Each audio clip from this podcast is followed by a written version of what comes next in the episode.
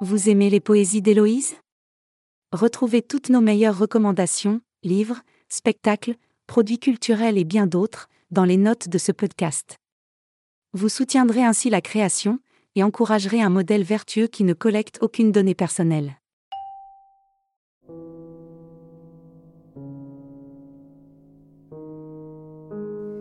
Notre-Dame est bien vieille.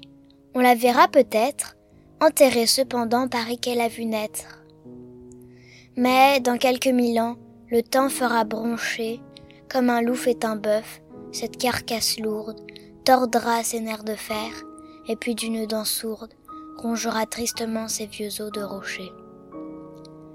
Bien des hommes de tous les pays de la terre viendront pour contempler cette ruine austère, rêveurs et relisant le livre de Victor.